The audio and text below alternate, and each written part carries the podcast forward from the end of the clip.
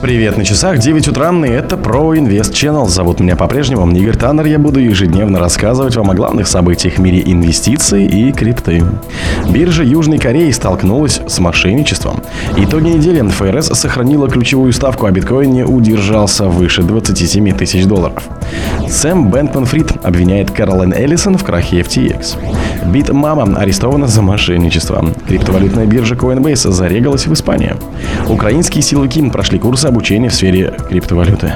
Спонсор подкаста Глаз Бога. Глаз Бога это самый подробный и удобный бот пробива людей, их соцсетей и автомобилей в Телеграме.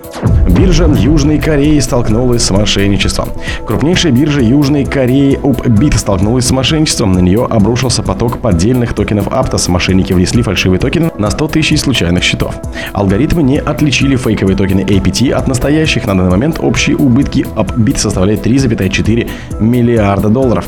UpBit опубликовала объявление. В связи с техническим обслуживанием системы кошельков Aptos приостанавливается услуга пополнения и вывода средств Aptos. Представители биржи звонят пользователям, продавшим фальшивый APT с просьбой вернуть деньги. Если они избегают звонков или не соглашаются на погашение, на них могут подать в суд за кражу. Но очевидным фактом является то, что на Upbit покупали и продавали фальшивые монеты. Как могла биржа допустить, чтобы фальшивые токены были признаны настоящими? Некоторые считают, что это равносильно взлому биржи. Напомню, что ранее хакеры похитили около 13 миллионов долларов в различных криптовалютах после нападения на южнокорейскую биржу криптовалюта GDAC. Они были похищены с горячего кошелька. Итоги недели. ФРС сохранила ключевую ставку, а биткоин не удержался выше 27 тысяч долларов.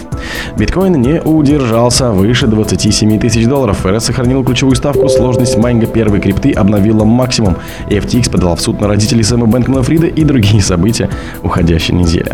В понедельник, 18 сентября, котировки первой крипты превысили уровень 27 тысяч долларов. В следующие дни курс актива неоднократно опускался ниже этой отметки, по итогам недели не удержал психологический рубеж. 20 сентября Федеральная резервная система США, она же ФРС, сохранила диапазон ключевой ставки на уровне 5,25 и 5,5 годовых. Решение совпало с ожиданием рынка.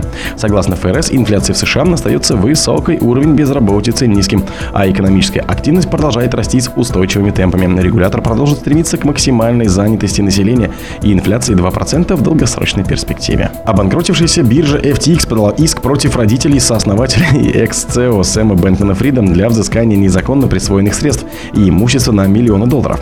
Согласно заявлению, Джозеф Бэнкман и Барбара Фрид использовали свое влияние в компании для личного обогащения, являясь опытными профессорами Стэнфордской школы.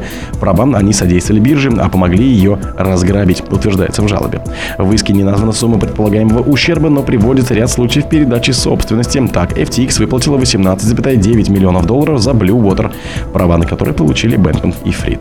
Сэм Бэнкман Фрид обвиняет Каролайн Эллисон в крахе FTX. Сэм Бэнкман Фрид обвиняет Каролайн Эллисон в крахе биржи FTX. 31-летний предприниматель, которому предъявлены обвинения в мошенничестве в связи с крахом биржи, поделился 250-страничным эссе самооправдания и размышления о событиях, пришедших к краху биржи. Напомню, что ранее стало известно о том, что мать Сэма оказалась причастной к созданию системы подставных доноров. Документы, с которыми ознакомилась в Нью-Йорк Таймс, раскрывают сложные душевные состояния господина Бэнкмана Фрида во время его восьмимесячного домашнего заключения. Они также представили новые подробности о его юридической защите в зале суда. Бит Мама арестована за мошенничество. Бит Мама была задержана и арестована за мошенничество на наже Валерия Федякина. Она считается популярной предпринимательницей в сфере крипты. Ее обвиняют в том, что похитила средства клиентов на общую сумму в 6 миллиардов долларов. Об этом сообщает издание «База» в телеграм-канале. Валерия Федякина взяла у него средства и пообещала прибыль, однако когда средства были ей переданы, не стала больше контактировать с клиентом. Тот, в свою очередь, написал заявление в правоохранительные органы. Напомню, что ранее была информация, что она пропала и было неизвестно, где она находится. После того, как потерпевший написал заявление в полицию, начались поиски Федякиной. Ее задержали в столице. Сейчас по решению суда она находится в СИЗО, несмотря на то, что беременна. Криптовалютная биржа Coinbase зарегалась в Испании. Американская криптовалютная биржа Coinbase может расширить бизнес в Евросоюзе, получив разрешение на работу в Испании. Банк Испании выдал торговой платформе сертификат о соответствии регулятивным требованиям, разработанным для борьбы с отмыванием денег. Благодаря этому компания получила возможность предоставлять физическим и юридическим лицам услуги, связанные с хранением и торговлей цифровыми активами.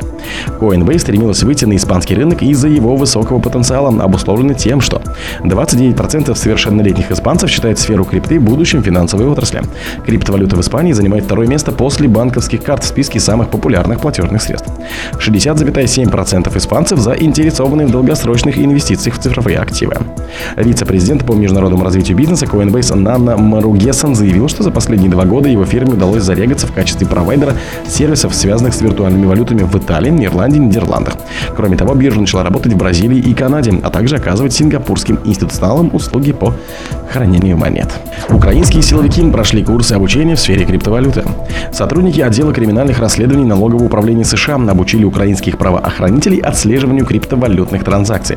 С 18 по 21 сентября американцы совместно с работниками службы налоговой информации и расследований Нидерландов и британской налоговой и таможенной службы Его Величество в удаленном формате провели курсы подготовки для 40 украинских стражей правопорядка. Им объяснили, как мониторить перемещение цифровых активов для борьбы с отмыванием денег, обнаружением мошеннических операций и поиска улик.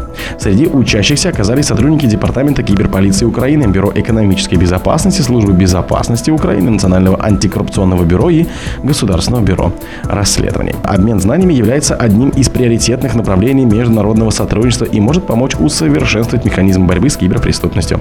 Хорошо, что этой важной информацией делится с другими странами, заявил гендиректор службы налоговой информации и расследований Нидерландов Нейлс Оббинг. О других событиях, но в это же время не пропустите. У микрофона был Игорь Таннер. Пока.